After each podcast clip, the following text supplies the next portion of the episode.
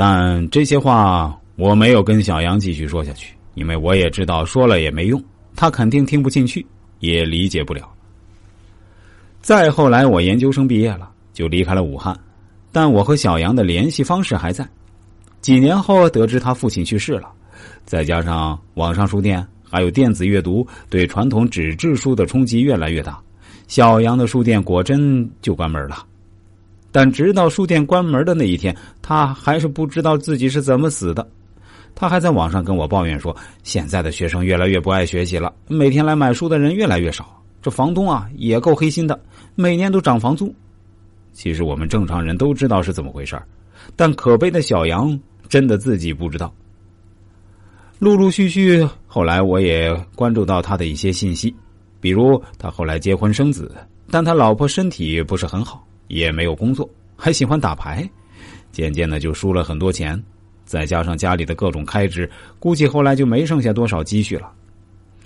还有一次啊，大半夜的，他甚至在网上跟我借钱，我倒也没多惊讶，他对我说：“家里孩子临时生病，现在拿不出钱来。”知道我睡得晚，所以就找我借点钱应个急。明天他就可以从股票账户里面套现出来，保证第一时间还给我。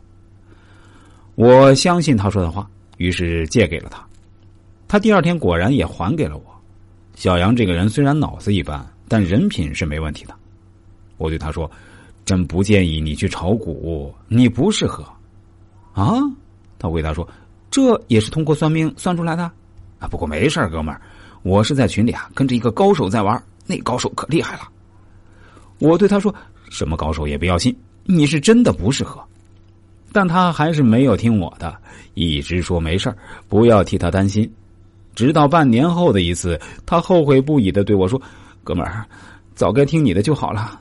本来我家里还有十万块钱应急的，现在我全部输光了，还欠了网络平台上的钱，现在真的是哭都哭不出来。”哼。